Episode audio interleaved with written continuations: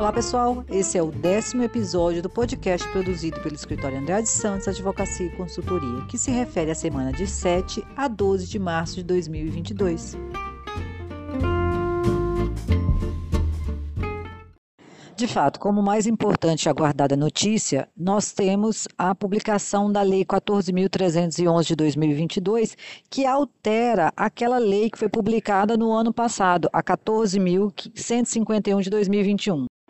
Apenas para recapitular, a Lei 14.151 de 2021 é aquela que foi publicada em novembro do ano passado, que determinava o afastamento imediato da gestante, da empregada que, né, que se encontrasse na condição de gestante, sem prejuízo do salário, e dava como única alternativa o teletrabalho.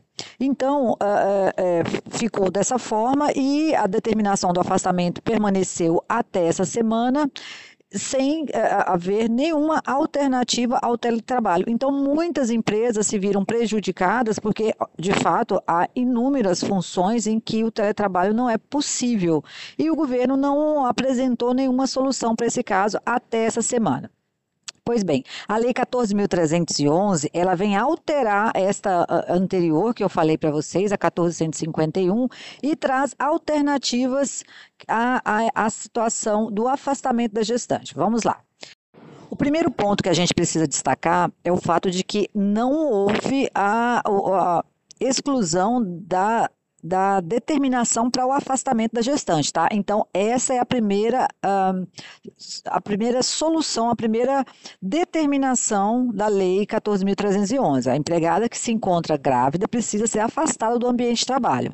E aí apresenta-se o teletrabalho como alternativa, como era na lei anterior, e vai além. E esclarece que, se houver necessidade de, inclusive, para viabilizar o teletrabalho, de mudar a empregada de função, é uma alternativa que a lei apresenta, desde que não haja prejuízo da remuneração. Então, a empregada tem que continuar recebendo salários de qualquer maneira.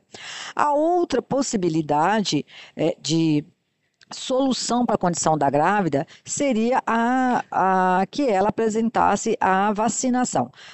É preciso destacar que é do empregador a opção em afastar a empregada ou solicitar o comparecimento dela, desde que preenchidos os seguintes requisitos: ela esteja com a vacinação completa, então todo o ciclo vacinal completo, e aí nós entendemos o que as duas, é, as duas doses da vacina e a de reforço caso o prazo tenha sido cumprido, né? Que, salvo engano, está entre quatro a seis meses entre a, a última dose das duas e depois a de reforço. Essa é uma segunda alternativa, o retorno da colaboradora ao ambiente de trabalho, desde que esteja com as, as doses de vacina estabelecidas pelo Ministério do Trabalho, tá? Bom, e apresenta uma outra opção para o caso daquelas colaboradoras que não que não queiram, né, tá essa expressão na lei, se vacinar. É uma, é uma opção, é uma sugestão que é, eu, de, de, antemão, acho que é inconstitucional, porque é, já há um entendimento que a o esquema vacinal, a obrigação de vacinar, é um dever direito do cidadão. Então, eu entendo que a grávida, que, que, o empregador não deveria aceitar esta opção, que é aquela da grávida assinar um termo de responsabilidade e não se vacinar e ainda assim voltar para o ambiente de trabalho. Olha, eu, eu entendo que é, é essa, essa parte de, dessa lei, da 14.311, vai ser objeto de ação de inconstitucionalidade, como foram também aquelas portarias do ministro do Trabalho, que estabelecia que era uma alternativa das pessoas à vacinação e que o empregador não poderia dispensar o empregado que se recusasse a apresentar a vacinação completa.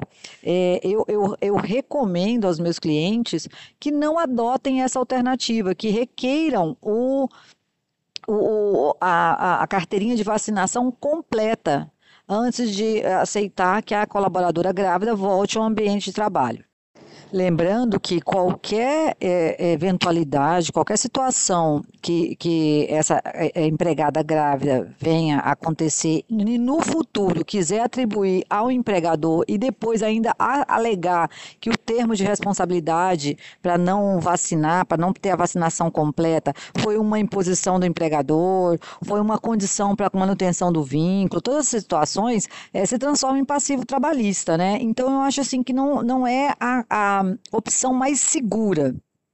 A última opção que está lá na lei, vou mencionar, mas ela ainda não se configura, é a, a, o término do estado de calamidade.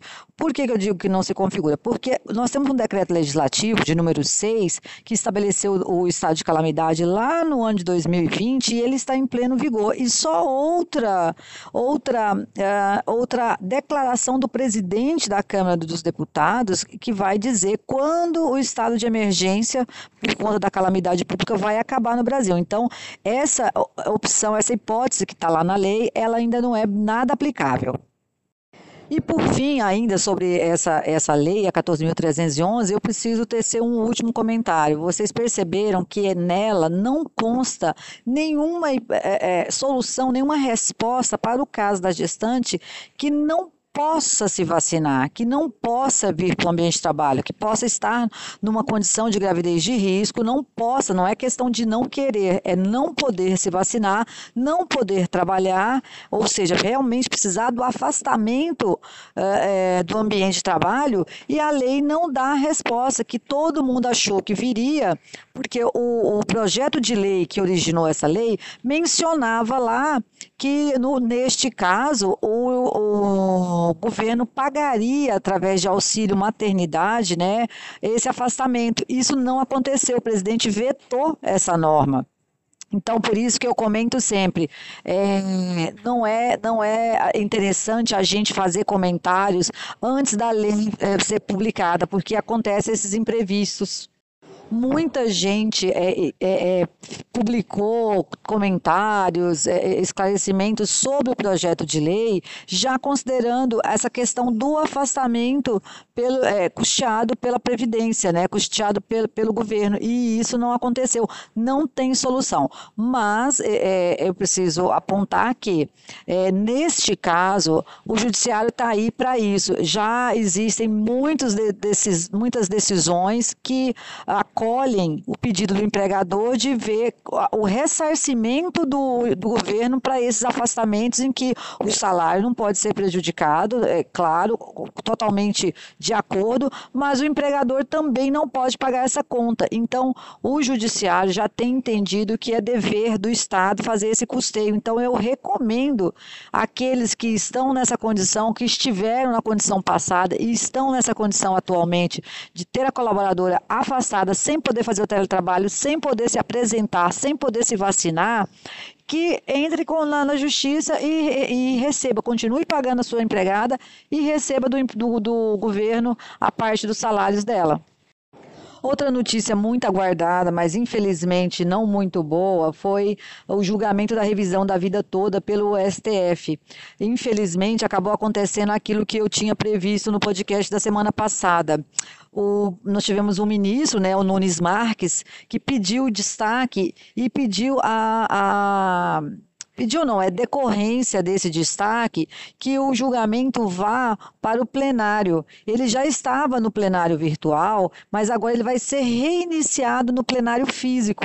Com isso, todos os, os julgados, as decisões que já estavam computadas, que já davam ganho de causa por para os aposentados já estava num placar de 6 a 5, ou seja, já tinha se formado maioria a favor dos aposentados, cai por terra. Ou seja, ao ir para o plenário físico, toda a votação começa novamente.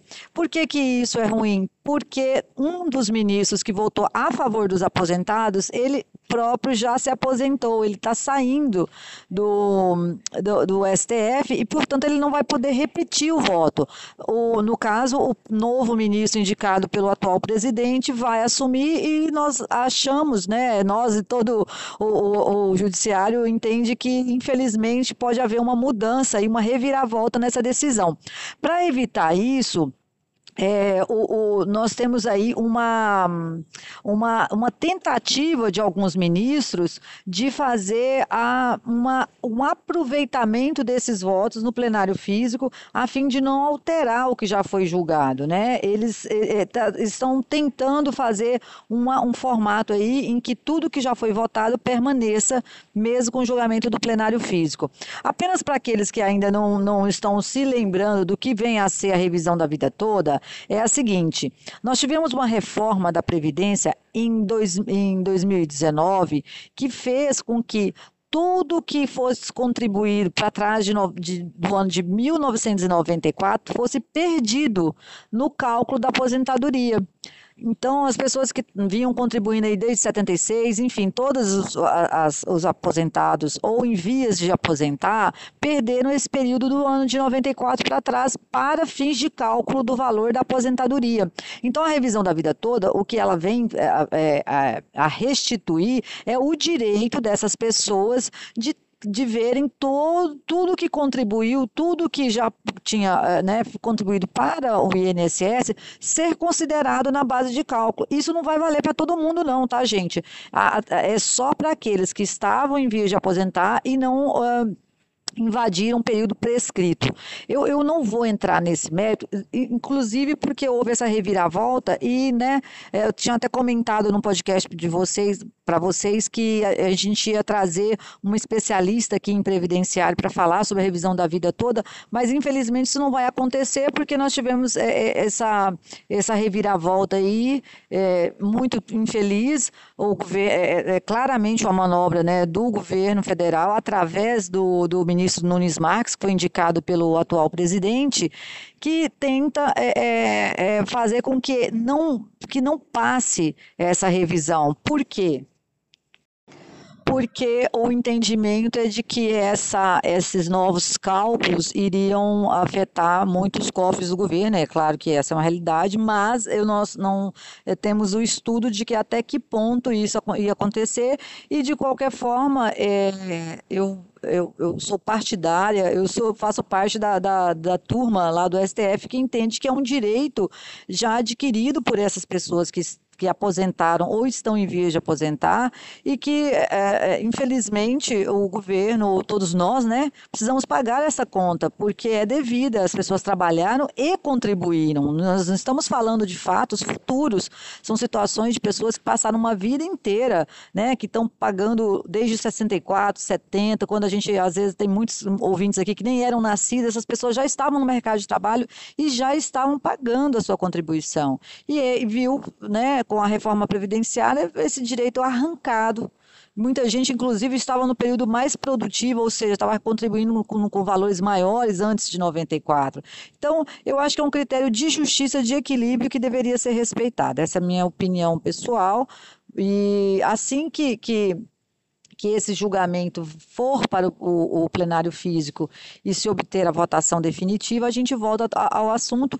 Infelizmente, não há prazo para que isso aconteça, porque esse destaque ele não tem prazo para ser é, né, é, exposto é, e, e, então tem que aguardar ainda a, o, a, o, agendamento dessa, desse novo julgamento físico, a, né, achar um espaço lá na, na agenda na pauta do STF para primeiro apresentar o destaque, para depois é, voltar a ser feito o julgamento e aí iniciado do zero, salvo se o, o, ministro Marco Aurélio e Alexandre de Moraes conseguirem emplacar essa medida que eles querem aí, que é de salvar os votos já feitos até agora e somente aqueles que ainda faltam serem computados no plenário físico.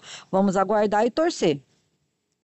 Bom, nós tivemos também a, a, a, o início né, do prazo para declaração do imposto de renda pessoa física e o programa foi disponibilizado no dia 7, mas praticamente ninguém conseguiu acessá-lo, eles estavam com muita instabilidade no site da Receita. Mas no dia 8 de março, né, nós, nós conseguimos aí é, acesso ao programa e teremos na última semana do mês uma, a nossa convidada especial que vai falar justamente sobre a o, a, a no, o novo novo imposto de renda, a nova declaração do imposto de renda, o que, que mudou do ano passado para esse ano, quais são as novidades. Vai ser um bate-papo muito legal e eu espero a audiência de todos vocês.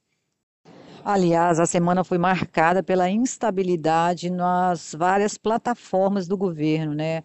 O ECAC, o E-Social, o Programa do Imposto de Renda, todos eles é, ficaram bem instáveis essa semana, dificultando a vida aí do pessoal que usa essas ferramentas no dia a dia.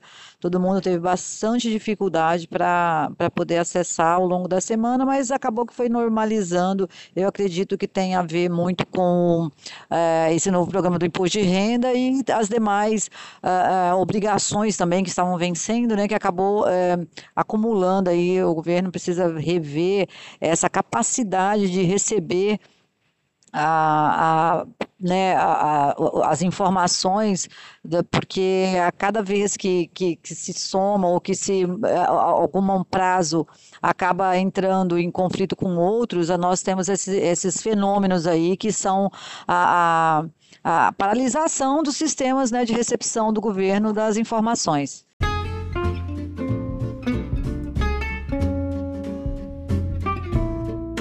Bom, pessoal, esses foram os assuntos que dominaram a semana. Foram poucos, mas de extrema relevância, especialmente o caso das gestantes e seu retorno ao trabalho. É, esse assunto gerou muitas dúvidas, muitas controvérsias, especialmente para aqueles casos em que a, as mulheres não podem voltar ao trabalho, né, é por questões de saúde e também não podem se vacinar e não há possibilidade do teletrabalho. Infelizmente, a lei não contemplou essa hipótese, mas existe solução. Vocês podem ter certeza que sim. Basta entrar em contato com o escritório que a gente vai é, esclarecer e auxiliar o caso concreto. Cada caso, né, tem tem uh, suas possibilidades e a gente está aqui para ajudar. Entrem em contato mandem e-mail para eh, atendimento arroba ou contato arroba Eu quero encerrar aqui lembrando dia 8 de março, dia de luta, o nosso dia, o dia das mulheres, e desejar que a gente tenha um, um, uma sociedade mais equilibrada, mais é, justa e que todas nós possamos ter o nosso lugar, nosso espaço, que não invade de ninguém. Eu acho que tem sol e espaço para todos, né? com respeito. A gente vai longe, vai melhor e vamos juntos, seguimos juntos.